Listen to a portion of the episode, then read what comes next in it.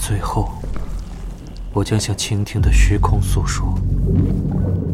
我无法清晰的记得事情是从何时开始的，那种危险只有在深夜最恐怖的幻梦中才有可能被想象出来。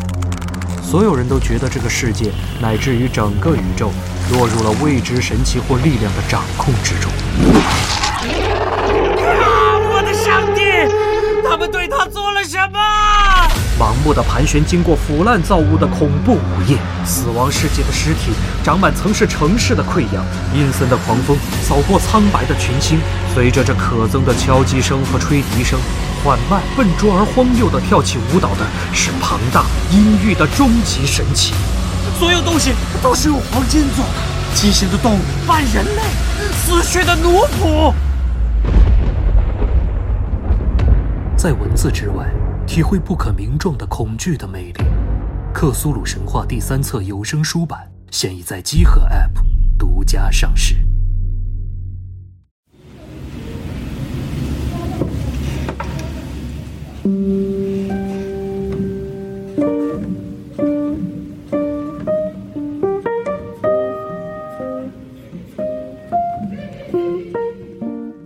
大家好，欢迎收听集合为您带来的最新的《克苏鲁神话三》的有声书的版本。是的，对，我们之前尝试了这个，把有《克苏鲁神话二》里面的三个选片，然后做成了这个有声书的形式，提供给大家。大家的反馈非常好，然后也觉得这个形式应该继续的更新下去。可能这本大家听完了感觉不错之后，我们还会再陆续提供一些更加适合集合听众们这个认知的一些好的书籍的有声书版本。嗯，对，然后这一本呢，就是还是按老样子，那个四十嗯我们二可以给大家稍微介绍一下。是的，我们简单给大家介绍一下这个《科苏鲁神话三》的选片的一些特点。嗯呃，《科苏鲁神话三》的这本书目前有这么几篇，分别是皮克曼的《模特》、《异乡人》、《按摩》、奈亚拉托提普、潜伏的恐惧、节日祭典、女巫之屋的噩梦以及土丘。嗯嗯，可能和之前克鲁克苏鲁神话一和二的选片相比，到了三了以后，呃，他的选片对于一些非资深的克苏鲁爱好者来说，嗯。就变得没有那么熟悉了。哦，呃，或者说不是那些响彻是的是的。嘴里的那些名字了。倒不如说，就是为什么我们之前的有些选片成为了克苏鲁神话最具代表性的篇章，嗯。比如说《疯狂山脉》，嗯。比如说因斯茅斯的疑云，嗯。其实正是因为在洛夫克拉夫特本人所创作的大量的，他没有觉得这是克苏鲁神话，就是他来创造的这些有一些神秘色彩的故事里，那些故事其实是传唱度或者是易读性非常非常有代表性的作品。呃，可以说到了第三本之后，第三本的选片有大量的短片，大量的短短片是的。嗯，这些故事其实就我个人而言，我想对就是没看过的，啊嗯。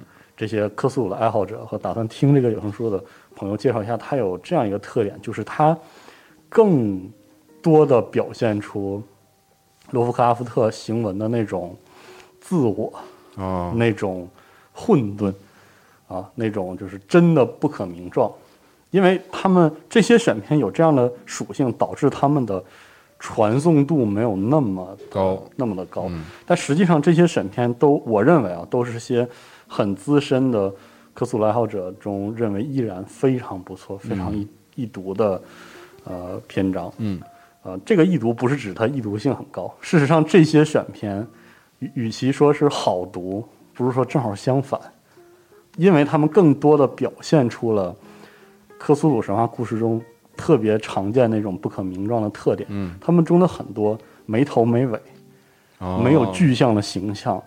然后从现在的角度来看，里面没情节的自不必说，没情节的很多都是那种疯人呓语。哦有情节的呢，其实按照我们这个就是我们现代的恐怖故事读者的角度来看，甚至称得上俗套，就是他们现在可能已经被解构再利用成恐怖电影或者恐怖小说中的某一类桥段。哦但是呢，它现在，呃，从文学欣赏的角度来说呢，它有它的历史意义。嗯然后你在看的时候，你其实通过这些短片，你能更深入的体会到科苏鲁故事的另外的侧面，另外的那种魅力，嗯。因为它是这些故事应该说是从细节中以小见到那个风格的嗯。故事。也许它不能像比如说印斯茅斯疑云或者是风暴山脉那样为你勾勒出一个相对宏大一点、嗯。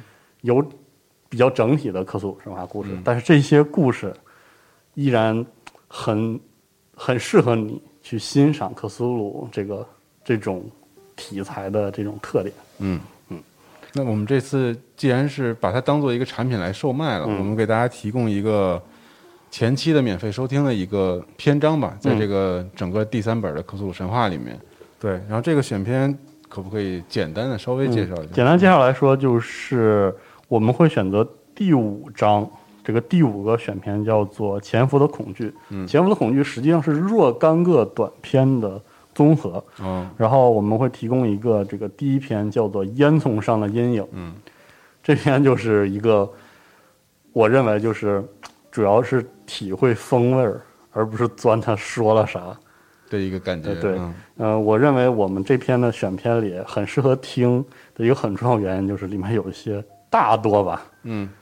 都不是很清晰，像这个烟上阴影这个事儿呢，其实就是一个记者因为调查一个莫名其妙的凶杀案件，嗯，还是调查员的思路，对，然后呢卷甚至都没有卷进，就是自己作哦，找一事儿，嗯。然后就到了这个跟凶案现场有关的一个算是鬼宅之中，然后带了俩伙伴一起守夜，嗯。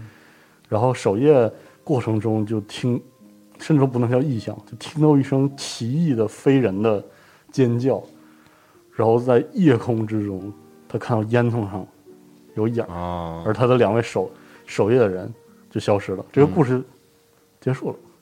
很短，哎，非常非常的短，嗯。而且甚至这么说吧，如果你是那种对克苏鲁神话的元素了解的很清晰，甚至是希望了解特别清晰，比如说这个神、那个怪物如何，是谁？嗯。这个片子你都就他不明说，他甚至都没咋说那个烟囱上阴影是个什么东西，嗯但是呢，他的氛围是特别到位的，你能看到一个呃很自信的，然后这个不能说凑热闹，因为就是有点类似那种天性记者的。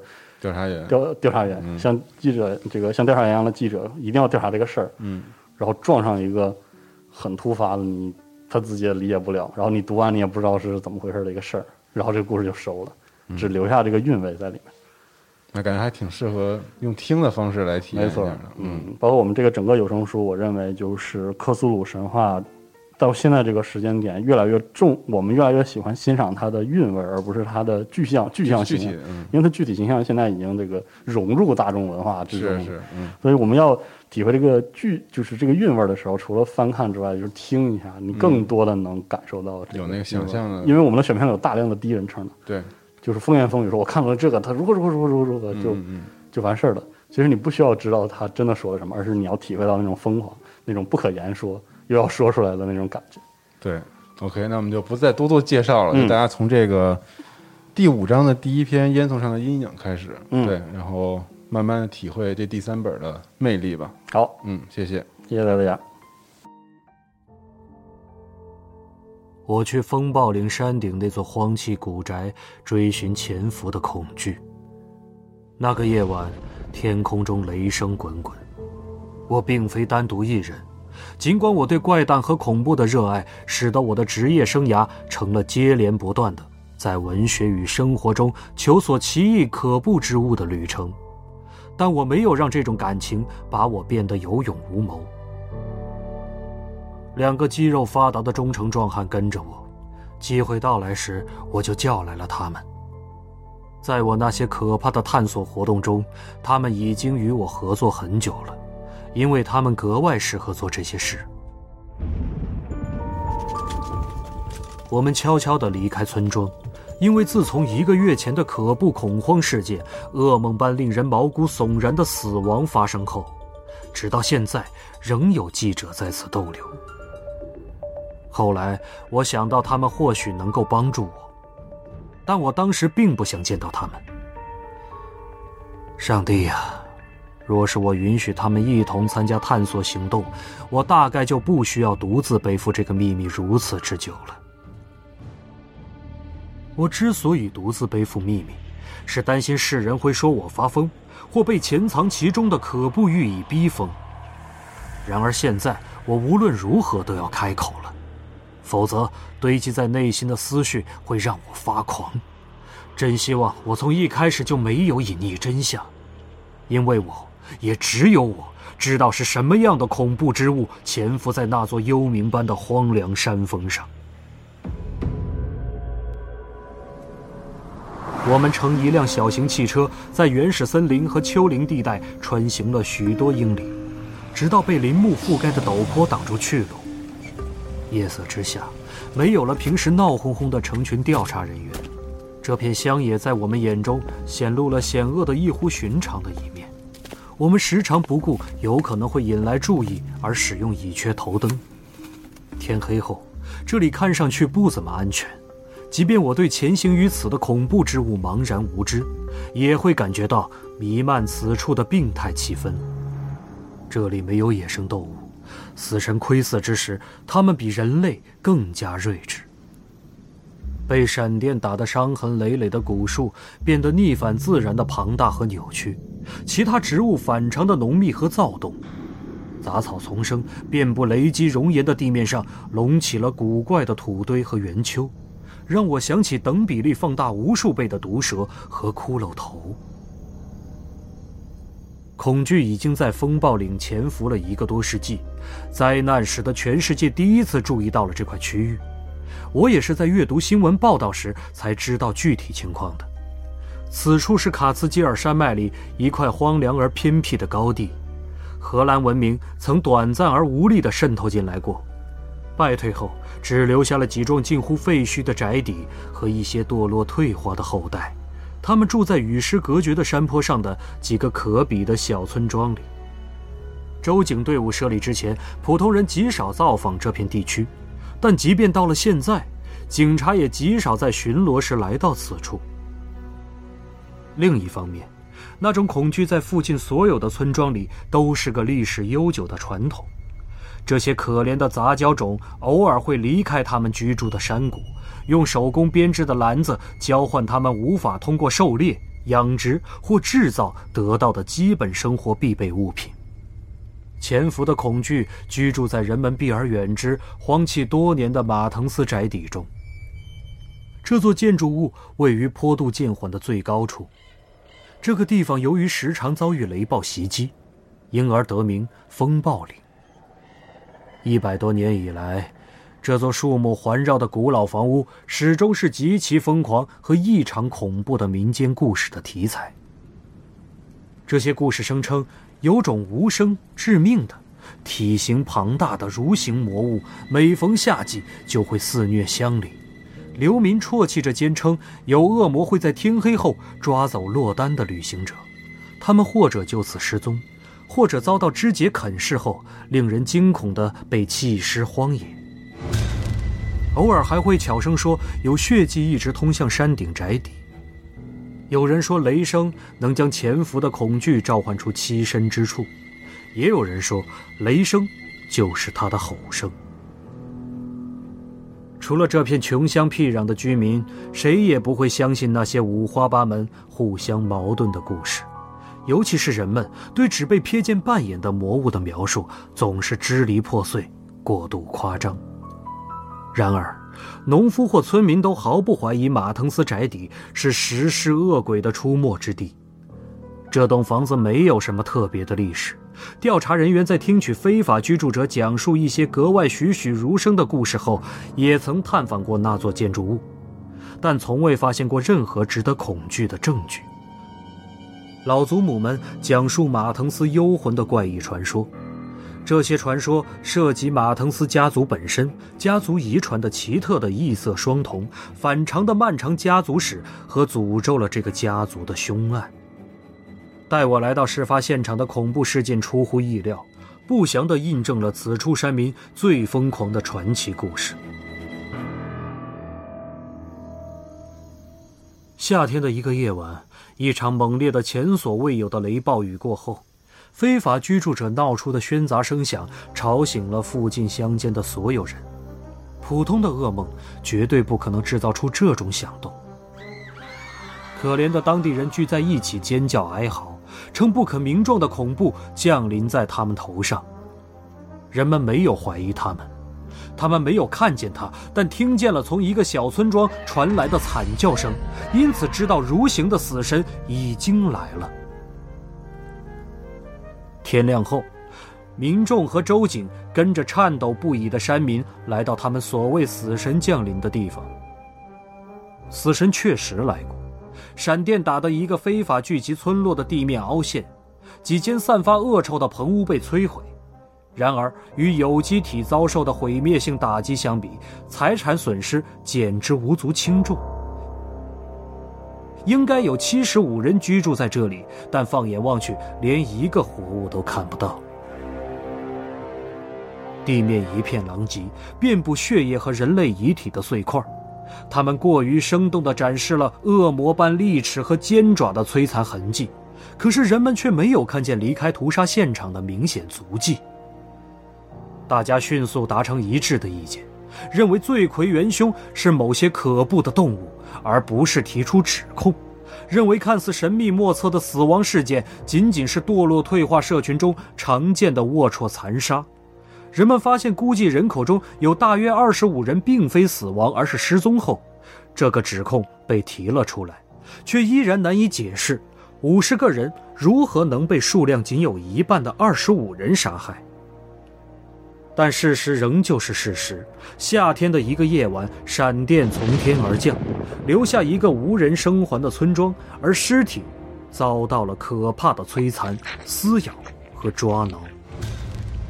激动的乡村居民立刻将这起恐怖事件与闹鬼的马腾斯宅邸联系在了一起，尽管两者之间相距超过三英里。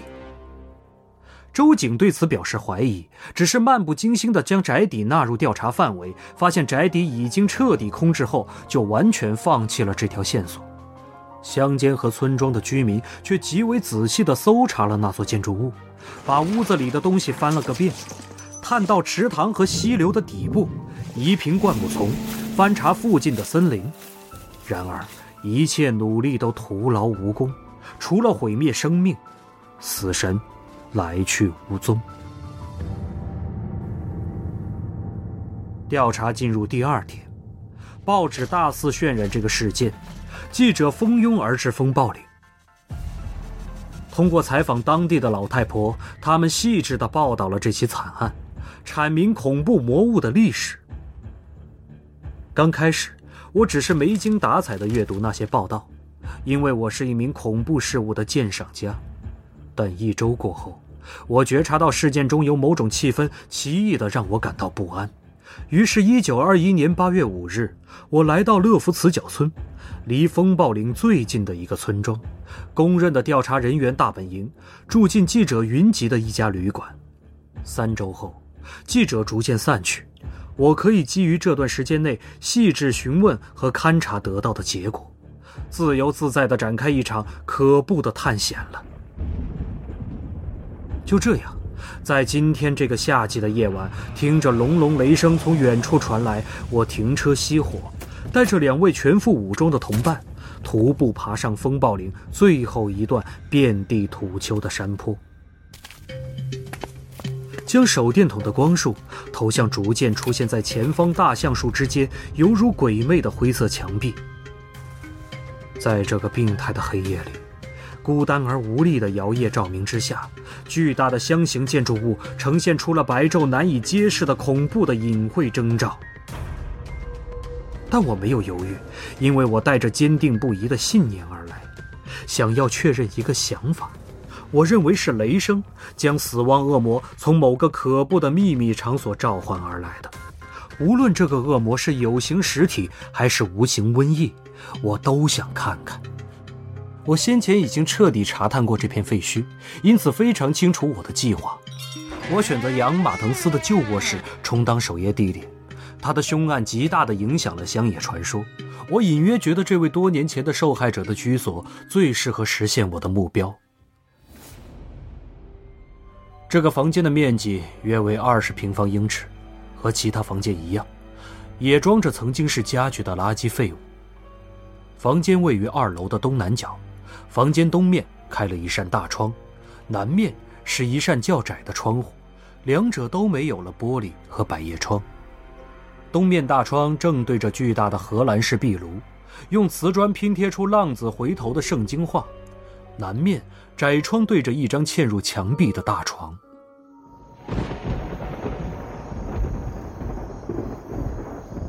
经过枝叶过滤的雷声越来越响，我开始安排计划的细节。首先，我将随身带来的三副绳梯并排拴在大窗的窗台上。我知道它们通往外面草丛中一个合适的位置，因为我亲自测量过距离。